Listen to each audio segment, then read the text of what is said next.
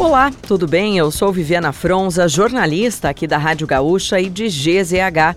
Não conseguiu acompanhar as principais notícias de hoje, terça-feira, dia 27 de fevereiro, ou das últimas horas?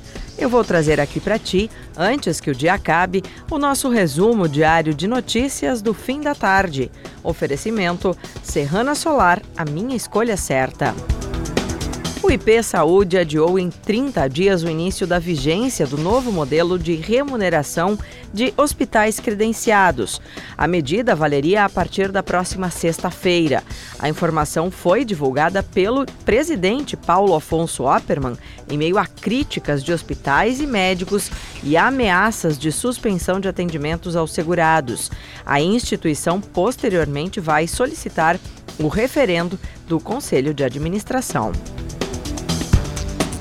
As quadras de vôlei de praia, beach tênis, futevôlei e a pracinha de areia do trecho 3 da Orla do Guaíba, em Porto Alegre, foram interditadas por tempo indeterminado por estarem contaminadas por vermes.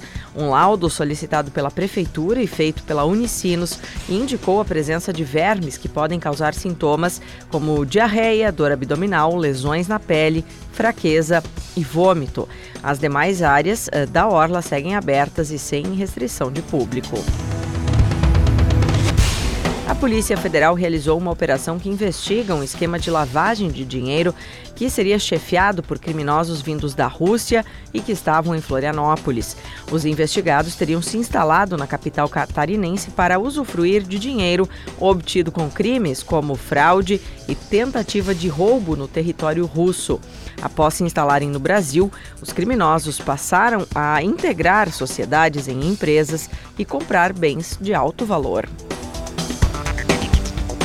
e quatro pessoas foram indiciadas pelo assassinato de uma mulher que teria sido espancada e amarrada a uma cruz dentro de um cemitério em Formigueiro, na região central do estado.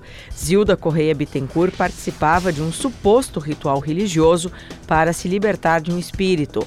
A polícia entendeu que o caso se trata de homicídio qualificado contra a vítima, que tinha 58 anos. Os quatro envolvidos já estão presos.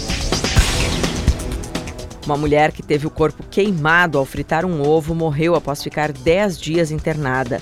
Elisângela Oliveira de Jesus derramou água na frigideira com óleo quente sem perceber e a reação provocou chamas intensas que a atingiram no rosto e no peito.